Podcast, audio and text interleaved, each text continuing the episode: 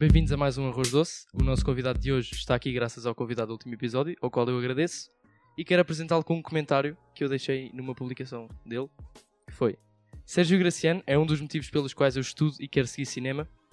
Obrigado pela sua contribuição para o cinema português, tal como para a ficção em Portugal. Ao qual ele respondeu, temos de conversar um dia sobre isso, e é por isso que estamos aqui. Bem-vindo, Sérgio Graciano. Olá, boa tarde, tudo bem? Manel, Tudo ótimo. Obrigado por ter aceito o convite. claro que sim. E para começar, assim, para as três pessoas que não o conhecem em Portugal, tenho aqui umas perguntas para responder tipo de forma rápida, de forma direta. Podes-me tratar por tu, Manel. Eu trato, eu trato por tu. Isto é estranho, porque o Sérgio Graciano é pai de um amigo meu.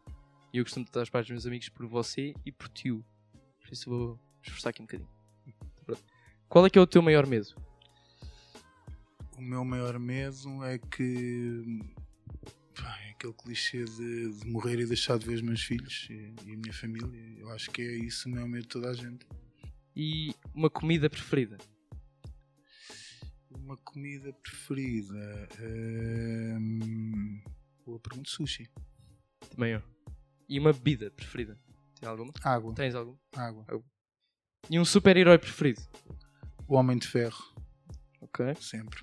E um filme de infância? Um filme de infância, o ET, claro. Ok. Uma cor preferida? O Verde, Sporting? Não, e o clube de futebol? Sporting, por isso o Verde. E um filho preferido? Não tenho, são os dois. Estou a brincar. Temos Isto aqui são o... os dois, isto são os dois. É impossível. Claro. Escolher. Estava aqui a brincar. O Vasco está aqui a assistir. Qual é que é a idade que se pudesse voltar atrás e ter essa idade? Ou andar para a frente e ter essa idade, agora gostava de ter? Gostava de ter a idade que tenho hoje, experienciando aquilo que já tive e, e esperando ansiosamente por aquilo que vou ter.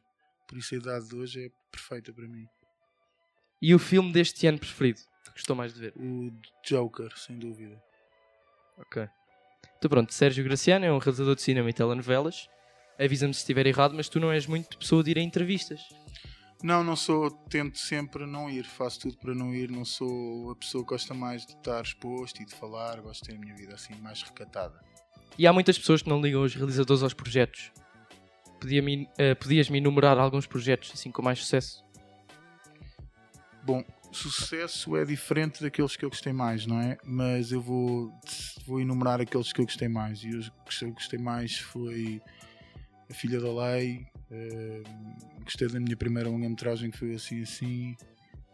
Eh, aliás, acho que gosto um bocadinho de todas as minhas longas-metragens, eh, mas de séries eu diria que foi A Filha da Lei, foi O País Irmão, foi Conta-me Como Foi, foi a Rainha Ginga, que também foi uma série para além de um filme, foi o Depois do Adeus, sei lá. Foram, eu tenho, deixo sempre um bocadinho de tudo nas séries que faço, por isso são como se fossem filhos. Gosto quase todos assim, da mesma maneira. Todas neste caso. Eu enumerei aqui alguns que fizeram mais parte de mim, que foi A Prisioneira, foi Uhum, recente, O Valor da Vida, certo? depois As Linhas de Sangue, O Perdidos, Coração de Ouro, Lua Vermelha, Laços de Sangue, Conta-me Como Foi, Vila Faia e o Aqui Há Talento, porque também fez entretenimento ou não? Sim, eu antes de, de ser realizador de ficção tive muitos anos a realizar entretenimento. Realizava galas e diretos e, e uma série de coisas. Também gostei muito do Última a Sair, agora lembrei-me que o Última a Sair também foi uma série que gostei muito de fazer. Mas sempre com a Fremantle, ou não? Não, não, não. Fiz com o Endemol, com a Fremantle, com a D&D. Já trabalhei praticamente para toda a gente. E agora, tem três filmes para sair, certo? Certo. O protagonista, O Som que Nasce da Terra, Que desce Na terra, na terra. Que desce na terra, sim. ah, que desce na Terra. Sim. e a impossibilidade de estar só. Certo. Alguma coisa assim queira revelar em primeira mão? Não, são três filmes, eh, pelo menos dois deles são muito pessoais, o protagonista e o. Apesar de. O protagonista é uma co-realização com o Marco Medeiros e é um projeto pessoal porque é uma adaptação de, um, de uma peça de teatro que é do, do, do Luís Lobão. E eu e o Marco Medeiros decidimos pegar naquilo, ele tinha sido um ensinador do teatro e transformar aquilo num filme, logo com muito do nosso cunho. E depois o outro é O Som que na Terra, que é um- uma história escrita pela Filipa Pop, que é a minha mulher, e pela Joana Andrade, que, que data já de 2007 e só conseguimos rodá-la este ano em julho. Por isso foram, foram dois anos depois. E é uma história também muito nossa porque diz respeito ao nosso país e ao nosso passado e à nossa história. E depois a Impossibilidade está só, que foi um filme que eu decidi fazer o ano passado, não, este ano ainda em janeiro, rodá-lo eh, na Costa Alentejana. com muito poucos, com, com dois atores e o resto de configuração, e é uma história de amizade de duas miúdas novas, e é, acho que dá para identificar, toda a gente se consegue identificar com aquela história. Ok, agora voltando ao que eu falei há bocadinho, e não leves a mal, mas eu queria perguntar se há, se há alguma justificação para os atores serem mais conhecidos do que os realizadores e escritores, sendo que quem tem muito mais trabalho são os realizadores e escritores.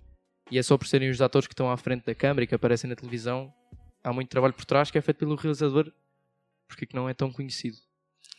Eu acho que, que faz parte. Eu, eu, por mim, falando por mim, acho ótimo que não seja tão reconhecido. Uh, porque acho que não é tão importante aparecer, é importante aparecer à frente das câmaras e fazer os papéis que os atores fazem, serem atores, é isso mesmo, é aparecer. Como o trabalho do realizador é não aparecer, não faz tanto sentido que tenha tanta. que se fale tanto, tenha tanto base à volta do nome do realizador, mas também é um fenómeno um bocadinho extra Portugal, porque na Inglaterra, em França, em Espanha, nos Estados Unidos, no Brasil, os realizadores são sebejamente conhecidos e associam o nome dos realizadores e dos autores aos projetos. Aqui um, apesar de termos um mercado com um Star System pequenino, um, é um mercado que faz com que os atores tenham de aparecer e faz sentido que apareçam. Não me sinto pior nem melhor por não aparecer. E tentando perceber como é que tudo começou, disto do realizador, começaste a fazer filmes com 16 anos, com os amigos? Comecei, fiz um filme que acho que já o perdi. Não sei se tenho lá numa cassete VHS muito antiga, mas acho que se calhar tenho. Um, comecei a fazer com os meus amigos de miúdo porque, porque gostava muito de cinema, porque o meu avô me levava ao cinema quando eu era pequeno, porque me levava a ver, a ver filmes no Paté, que era um, um, um cinema em arroz, no Paté, no Tivoli, no Condes, que eram cinemas antigos, e a paixão começou por aí, e a partir daí não me entreguei logo à minha paixão porque tirei o curso de Educação Física, inscrevi-me na Faculdade de Educação Física, depois desisti, passei aqui pela ETIC também, e, e foi assim como se fui começando a trabalhar e fazendo o que eu mais gostava de fazer. E na faculdade ias todos os dias ao cinema, verdade? Quando estava na faculdade ia praticamente todos os dias ao cinema. Certo. A minha pergunta é, como é que tinhas dinheiro para ir ao cinema todos os dias? Porque eu jogava basquete. E como jogava basquete eh, era profissional, mais ou menos com 18 anos já, era, já, era, já, já ganhava dinheiro para porque jogava basquete e com esse dinheiro ia ao cinema praticamente todos os dias. Então, desde pequeno que investia-se muito nisso, certo? Sim, mas não, não com o objetivo de ser realizador, investia só porque gostava, por pura Sim. diversão. Mas lembras-te quando é que o vídeo ou o audiovisual no geral começou a expressar assim um interesse mais forte em ti? Lembro-me, tinha talvez 21 anos, ou 20 anos, 20 anos, e comecei a fazer. Lembro-me que, que as coisas começaram a fazer sentido no, no que diz respeito ao audiovisual, porque comecei a olhar para o cinema e para a televisão de outra maneira e achar que se calhar fazia sentido eu continuar a minha vida por ali e deixei de jogar basquete e o encanto pelo desporto também, também foi desaparecendo e então decidi aproximar mais do audiovisual, que já era uma coisa que eu gostava desde miúdo. E ao longo de, de muito tempo foste produzindo conteúdo, conteúdo, é? conteúdos. conteúdos audiovisuais de luxo e tens uma grande carreira com mais ou menos 40 projetos profissionais. Desde curtas a longas, documentários, novelas, séries, filmes, entre outros. Há algum projeto ao longo da tua vida que te arrependes de ter feito ou que acho que não deste o teu máximo ou que não tenha acrescentado nada? Não, não me arrependo. Para já, porque acho que se tira coisas muito boas de todos os projetos, por muito mal que eles possam ter corrido. Eu não acredito que um projeto corra 100% mal. E basta aprendermos alguma coisa em cada um deles para fazer sentido que o tenhamos feito. Por isso, não sinto de todo uh, que algum tenha sido uma, uma, uma perda de tempo. E agora tenho aqui a minha primeira pergunta que foi feita no Instagram, que foi, deve ser uma pergunta típica, mas que projeto é que gostou mais de realizar? Um, eu diria que o projeto terá sido, acho que foram dois, foi a Filha da Lei e o País Irmão nas séries e no filme. Gostei muito deste Som que Nesta Terra, acho que é um filme especial também. Foste nomeado para três Emmys e ganhaste um com a novela Laços de Sangue. Hum. O que é que achas que Laços de Sangue teve diferente Acho que teve, tem o guião, que eu acho que os projetos, os melhores projetos começam sempre no guião, e o guião acho na altura foi um bocado ousado e arriscado, porque era uma serial killer, eh, uma assassina, psicopata, que era a Joana Santos, e ela, e de repente na televisão eu acho que não estava muito habituado a ver uma coisa dessas, uma mulher pelo menos como uma psicopata, e de repente apareceu essa mulher com psicopata e a Joana foi incrível a fazer. A Joana era um, foi um dos primeiros trabalhos dela, ela já tinha feito algumas coisas, mas com tanto protagonismo eu diria que aquele foi o primeiro. E talvez tenha sido por isso que tenha resultado tão bem, acho eu. Também, mas aqui duas perguntas. Ou uma é uma afirmação, outra é uma pergunta que fizeram no Instagram, que foi Oh my god, este homem é um deus, Os Laços de Sangue foi a melhor novela uma vez feita. que é assim um grande elogio. Sim. E depois outra, que é qual é que é a novela com mais qualidade atualmente em Portugal? Uh, a novela com mais qualidade. Eu acho que a qualidade, pelo menos esteticamente, eu acho que as novelas acabam todas por ser um bocado parecidas. Eu acho que o que muda lá está é o guião. E eu acho que há umas histórias que se aproximam mais das pessoas, outras que se aproximam menos, umas que atiram a um público, outras que atiram ao outro. Mas eu acho que não há agora uma novela que faça uma diferença abismal. Acho que são todas na mesma zona. De facto, assim que agora com, a, com esta novela nova, de, como é que se chama? Terra Brava. Terra Brava. Com a Terra Brava está a chegar mais público e se calhar era o que as pessoas queriam ver, era isto que está a dar. Não acho que seja. Não há nenhum motivo especial, eu acho que é, que é o mercado a dar a volta. Aqui mais umas perguntas que foi o que é que lhe deu inspiração para criar essas novelas? Agora isto é um bocadinho vago, temos de pensar numa novela específica e responder esta pergunta como uma novela. Bom, Pode ser o Laços de Sangue? Pode é... ser o Laços de Sangue.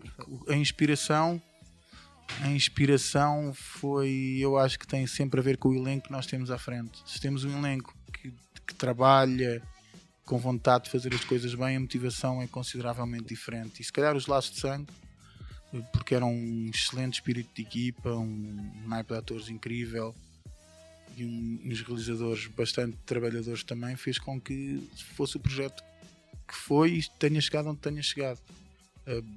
Por isso, o que motivou foi toda a equipa, diria eu. E a próxima pergunta é: processos de filmagens dos Laços de Sangue? Eu acho que os Laços de Sangue está a ter muito protagonismo, talvez pelo Emmy, mas que é uma novela que realmente muita gente sentiu. Sentiu a novela? Eu acho que é porque talvez tenha sido a primeira novela da SIC que teve mais espectadores, porque foi na altura, lembro-me que essa novela foi em 2010 ou 2011 e teve bastantes espectadores e, e, foi um furor porque ganhou o Emmy e percebo que o buzz à volta da novela seja muito maior que outro que outra novela qualquer. Mas sim, eu acho que era numa altura que se calhar que as pessoas até viam mais novelas do que vêm hoje e se calhar há uma magia à volta desse, desse projeto dos Laços de Sangue. Certo. E agora falando sobre um filme, que é o Linhas de Sangue, que teve 54 atores, realizadores, tu e o Manuel Pureza. Minha pergunta é como é que é possível 54 atores tão conhecidos num só filme? Como é que houve, não sei, orçamento para isso e muito mais? Como não, é que... Orçamento houve. Hum, Porquê? Porque nós beneficiamos um bocado, tanto eu como o Manel, de, de, fazer muita televisão. E como fazemos muita televisão, estes atores acabam por trabalhar muito connosco. Então há uma relação, para além da relação profissional, que há uma relação de amizade, obviamente. E se calhar isso fez com que eles fizessem. O filme, não é? Se calhar fez exatamente isso, porque acreditam em nós, acreditaram em nós, e eu acho que até costumo dizer que a parte dos atores é a parte mais fácil de, de resolver. Neste caso, para mim, que trabalho com muitos mas e, e Linhas de Sangue não foi mais do que isso. Foi um projeto entre amigos, com amigos e os atores disponibilizaram-se todos para fazê-lo. Disseste também que ia ser uma trilogia, que ia ter segundo e terceiro. Essa ideia já morreu ou podemos ainda esperar mais linhas de sangue? Não, essa ideia não morreu. Podemos esperar, mas tem que ser com cabeça, tronco e membros. Agora há muitos projetos para fazer pela frente de linhas de sangue, para já. Ok, agora que já falámos um bocadinho, tenho o primeiro jogo para este arroz doce, que é, tens na tua carreira muitos filmes, com muitos atores, e eu vou ficar a pensar num ator ou atriz e tu, com respostas que eu só posso responder sim ou não, tens de descobrir qual é que é o ator uhum. ou a atriz. Vamos começar. É uma rapariga ou um rapaz? É uma rapariga? Não. Ok, é um rapaz. É um rapaz é moreno? Sim. Tem olhos azuis? Tem. É, sim. É o Zé Mata? Não. Ok. Tem uma namorada que também é atriz? Não. Atual não. Atual não. Já estou a ajudar. É da SIC? É da SIC. Olhos azuis, da SIC. Tem 30 anos? Sim. Ou menos? Mais. Mais. Olhos azuis. Tem cabelo encaracolado? Acho que sim. É o Renato Godinho? Não. Olhos azuis. Fez um filme. Fez um filme comigo? Certo. Pô. Isso não é fácil, já tantos fizeram um filme comigo. Uh... Um filme quase todo no mar. Ok, então é o Diogo Amaral, é isso? É o Diogo Amaral. Pensei que não ia ser o Diogo nunca, por acaso. Pensei no primeiro, sim. pensei no Diogo e pensei, não vai ser o Diogo, pô. mas sim. Próximo. Próximo.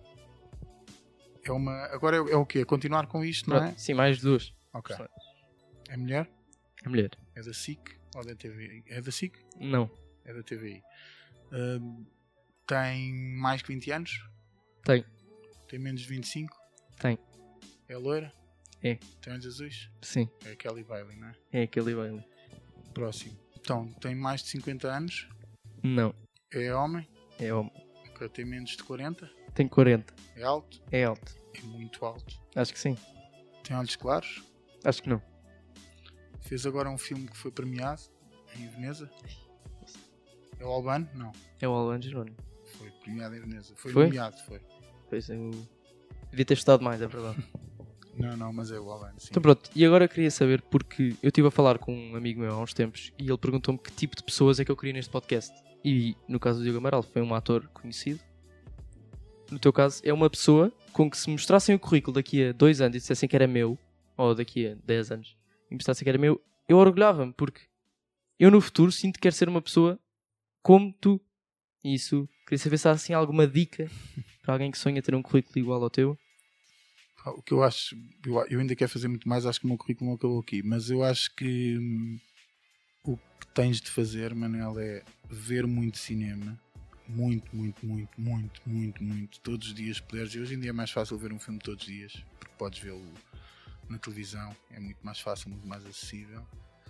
Eu acho que é ver muito, estudar muito eh, e bem, trabalhar sem parar, muito sem e filmar acima de tudo, se não tiveres dinheiro para filmar ou uma câmera para filmar, faz um filme com o telemóvel. O que interessa é uma boa ideia, não é tanta ferramenta que tu usas, é como usas. Se tiveres um telefone, podes fazer um filme perfeitamente. Mas estar aqui na EPI já é um bom passo, ou não? Claro, a parte de estudar, tem que estudar muito, lá está. O estudar muito foi logo depois ao ver cinema, por isso está certíssimo. Então pronto, e agora para terminar, e como também já foi feito uma vez, gostava que ligasses a quem gostavas que viesse a este podcast. Ok, então vou ligar.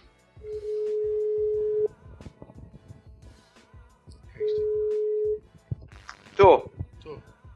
Como é que é, Estás-me a ouvir? Está tudo bem? Tudo. Miguel, tudo. olha, estou aqui no, no Arroz Doce, que é um podcast do Manuel Conceição, e hum, na semana passada foi o primeiro, foi o primeiro podcast e veio cá o Diogo, o Amaral, e no final Certo. eles têm que ligar alguém para cá vir na semana seguinte. E adivinha quem é que eu estou a ligar? Estás a ligar a mim para eu ir para a Ora, semana? nem mais. Não sei quando é que é, depois tens de marcar com o Manel. É pá, vou com todo o gosto. Pronto, então o Manel há de falar contigo e depois vens cá dizer, falar da tua experiência, Mas, e das, das tuas- filhas e do teu skate e não sei o quê. Não, vou falar na nossa relação que nós Então temos. faz isso. Mas olha, isto está a ser gravado agora, por isso está tudo em direto Pronto. no podcast. tá Ok, bem? ok. Por isso Mas é. Tínhamos combinado. 2020 era nosso. Claro, e vai ser, vai ser. Claro que Pronto, sim. é isso. Então Vai vá, vamos embora. 2020 a partir da segunda metade, por isso vá. Estás agora com Tá a bem. fava na mão. Beijinhos e abraços. Olha, vou fazendo o jantar. Tá, faz isso. Até já. vá. Tchau. Beijinhos. Tchau, tchau. Até já. Percebi, não percebi quem foi. Miguel. Costa. Ah, já sei. É meu vizinho, quem? estou sempre a vê-lo É, uma é das at- filhas. Pronto, é ator. É E ator. assim tens mais um ator para falar e para tirar. Perfeito. O Miguel também já fez muitas coisas, muito teatro, muito cinema e é uma boa para tu falares, porque é, um é muito pequenino, mas, mas É pronto. muito pequeno. Mas não há nada a fazer. Muito obrigado. É Muito isso. obrigado. Então vá, Manel, obrigado e continua aqui a estar na EPI também. Tá bem. Muito obrigado e até à próxima. Vá, um abraço.